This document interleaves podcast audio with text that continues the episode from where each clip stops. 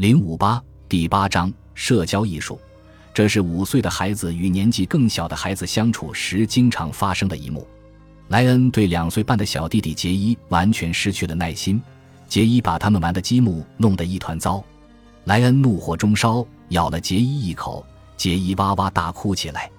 他们的妈妈听到杰伊痛苦的哭声，过来责骂莱恩，命令他把引起纷争的积木收起来。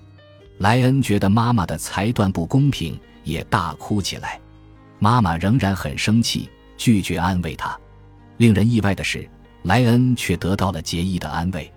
虽然他是最初的肇事者，但哥哥的哭声引起了他的关注。他试图让莱恩冷静下来。他们之间的交流是这样的：这段小插曲充分展示了三十个月的幼儿为调节他人情绪所表现出的非常老道的情绪技巧。杰伊为了安慰哥哥，运用了好几种策略，从简单的恳求，到向妈妈寻求结盟，再到用行动安慰哥哥，帮哥哥收拾积木，转移哥哥的注意力，最后还用到了威胁和命令。毫无疑问，杰伊所用的这一套办法，正是自己情绪困扰时别人对待他的方式。不管怎样，最重要的是杰伊小小年纪就能够自如地运用这些技巧。当然，父母们都知道。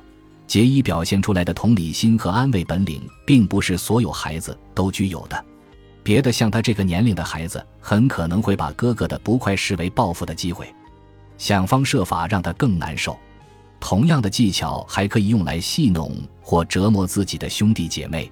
不过，即使是出于恶意，行为本身也显示了一种关键情绪潜能的萌芽，即了解他人的感受。